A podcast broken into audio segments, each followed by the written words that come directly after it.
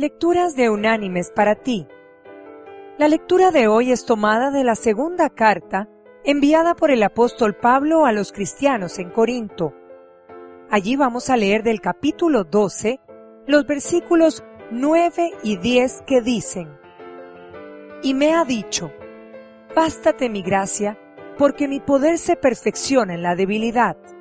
Por tanto, de buena gana me gloriaré más bien en mis debilidades para que repose sobre mí el poder de Cristo. Por lo cual, por amor a Cristo me gozo en las debilidades, en insultos, en necesidades, en persecuciones, en angustias, porque cuando soy débil, entonces soy fuerte.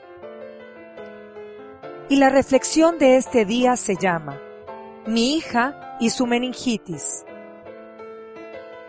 Mi hija de seis meses contrajo meningitis bacteriana, la más complicada forma de meningitis. Después de mucho pelear contra la enfermedad, los doctores terminaron cortándole las dos manos y las dos piernas. ¿Qué va a hacer de mí Dios con esta niña así? Le pregunté a Dios después de que la vi en la sala de recuperación sin sus extremidades, sin ninguna de ellas.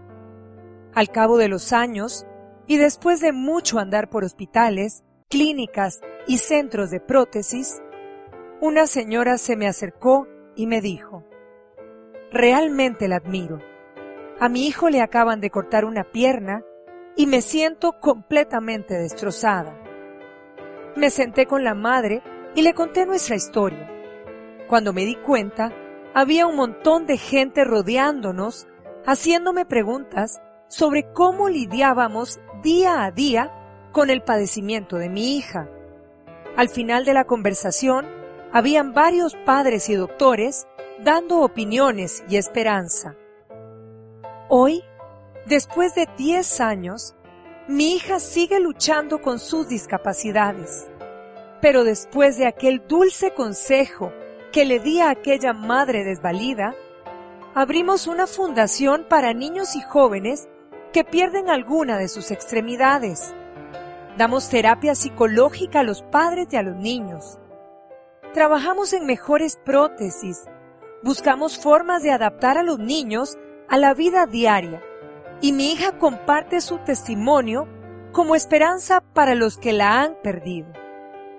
Mis queridas hermanas y amigas, si nos bastara la gracia del Padre en nuestras debilidades, problemas y enfermedades, podríamos darnos cuenta que Él hace todo con un buen propósito, aunque veamos en esos momentos oscuridad y desconsuelo.